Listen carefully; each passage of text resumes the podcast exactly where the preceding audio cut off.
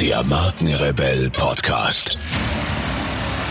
Spannende Interviews, wertvolle Strategien und provokante Botschaften für Führungskräfte und Unternehmer.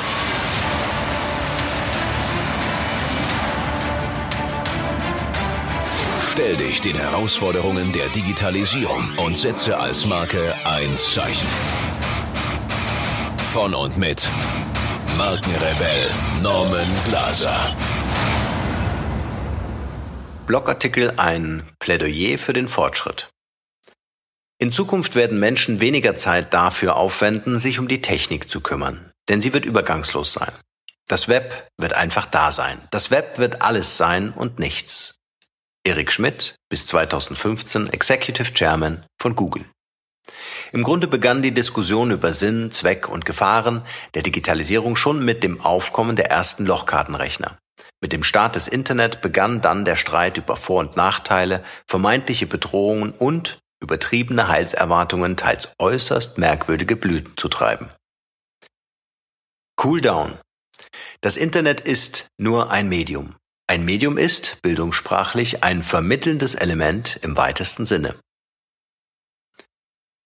Also etwas, das sich in der Mitte befindet. Genau genommen ist das Internet sogar das Medium schlechthin. Es ist ein Medium für andere Medien. Es ist das erste Medium, das allen und jedem offen steht. Damit unterscheidet es sich von den anderen Medien wie Zeitungen, Zeitschriften und Fernsehen. Das Internet ist die Steigerung von allem. Das Internet ist das Medium per se.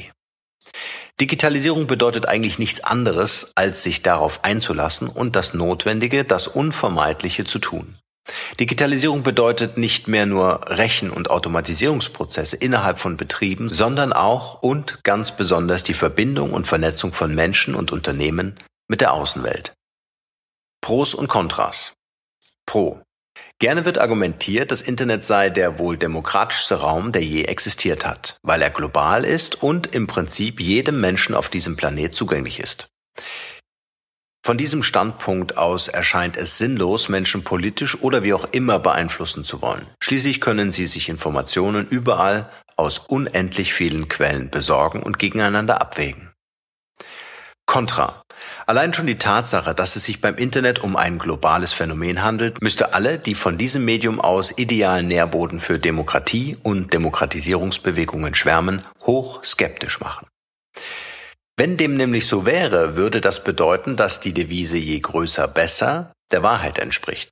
Und es würde bedeuten, dass Oligopole oder sogar Monopole anstrebenswerte Ziele sind. Das widerspricht aber diametral sowohl dem Demokratiegedanken als auch dem Prinzip der Marktwirtschaft weil ja beide ihre Stärken just aus der Teilhabe auch der kleinen und schwachen Glieder der Gemeinschaft beziehen. Pro. Dem kann entgegengehalten werden, dass Netzwerkeffekte überhaupt nur dann entstehen können, wenn seine Mindestanzahl von Usern dieselbe Plattform bzw. dasselbe Medium benutzen. Es liegt in der Natur der Sache, dass umso mehr Menschen vom Internet profitieren, je mehr dieselbe Plattform oder dasselbe Format benutzen. Dies gilt für E-Mail-Provider, digitale Handelsplätze, Browser, Suchmaschinen und soziale Netzwerke gleichermaßen. Je mehr User und je größer die daraus folgenden Netzwerkeffekte, umso größer also die Neigung zu exponentiellem Wachstum des Netzwerks. Diese Netzwerkeffekte sind darauf zurückzuführen, dass sich in demselben Ausmaße neue Anwender finden, wie der Kundenstamm wächst. Wenn die Nachfrage nach dem Angebot eine kritische Masse überschreitet, kann es dazu kommen, dass es den gesamten Markt übernimmt. Auf diese Weise entsteht ein Monopol. Groß und stark ist gut. Interessanterweise hält der Mitbegründer des Internetbezahldienstes PayPal, Thiel, ausgerechnet diese Form von Marktführerschaft für einen Segen. Zitat Wir glauben immer, dass Kapitalismus und Wettbewerb das gleiche sind, aber die großen Kapitalisten der Geschichte haben einzigartige Unternehmen aufgebaut.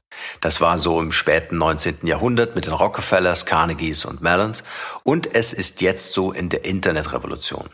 Google ist heute das beste Beispiel für solche einzigartigen Monopolfirmen. Es ist hochprofitabel und wird weiter wachsen soweit man das sehen kann. Das extreme Gegenbeispiel ist ein Restaurant, das sich in extremem Wettbewerb mit anderen Restaurants befindet, aber nicht sonderlich kapitalistisch ist, weil die Betreiber kaum Geld damit machen. Zitat Ende.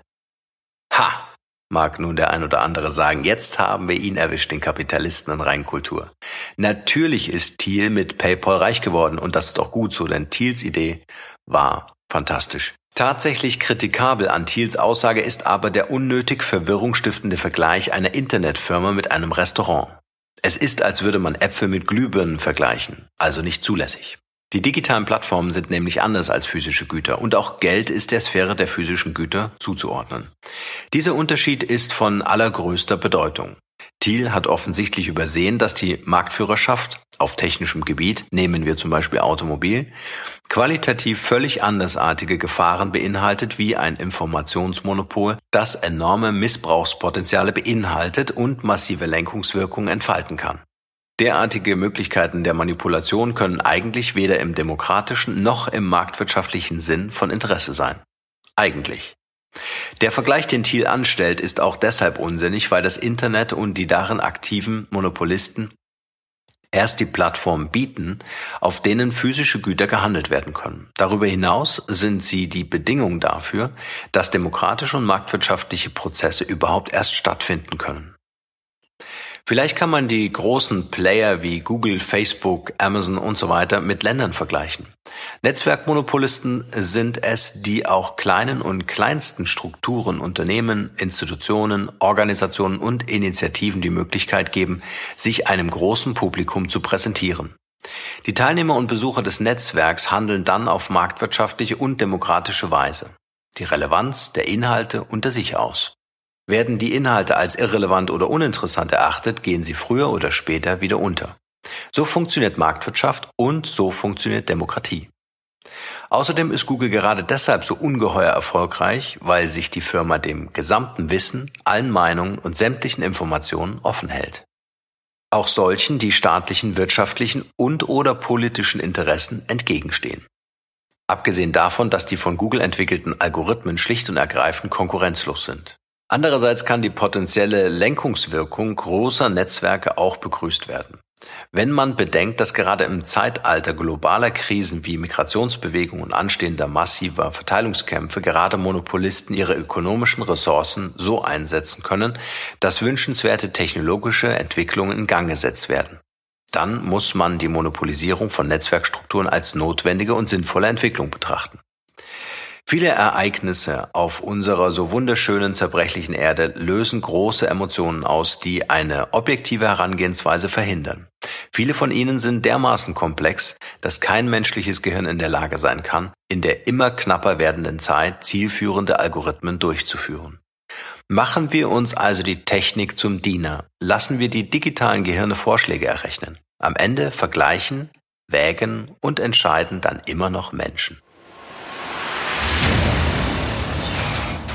Vielen, vielen Dank, ihr Lieben, fürs Zuhören. Wenn ihr über neue Podcast-Folgen automatisch informiert werden wollt, dann nutzt gerne unseren E-Mail-Service. Ich lege jeden Monat für euch exklusiv ein kostenloses E-Book obendrauf. Gebt dafür einfach markenrebell.de ein und dort auf der Page könnt ihr euch in die E-Mail-Liste eintragen.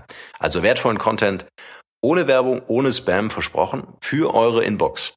Wenn euch dieser Podcast gefallen hat, wäre es großartig, wenn ihr euch kurz Zeit nehmen könntet, um mir eine Bewertung bei iTunes zu hinterlassen. Dauert nur wenige Sekunden und ihr helft mir dabei ungemein, die Show hier für euch noch viel, viel besser zu machen.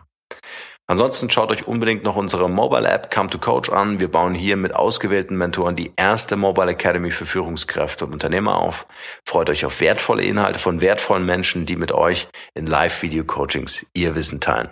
Mehr dazu unter Come to Coach, also come Zahl 2 Coach.academy.